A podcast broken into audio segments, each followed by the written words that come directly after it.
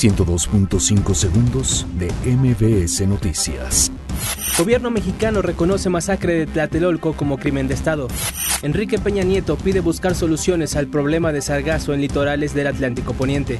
Niños con cáncer piden a López Obrador apoyo para obtener medicamentos. Hallan cuerpo de una de las tres mujeres que fueron arrastradas por la corriente en Sinaloa. Suman 10 muertos.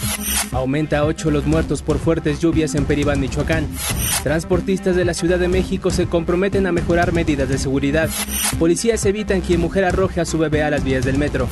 Fiscalía de Nueva York pide a juez aceptar evidencias contra el Chapo Guzmán. Mauricio Macri declara un patrimonio valorado en 2.6 millones de dólares. Miguel Herrera considera que deben eliminarse las barras en el fútbol mexicano. 102.5 segundos de MBS Noticias.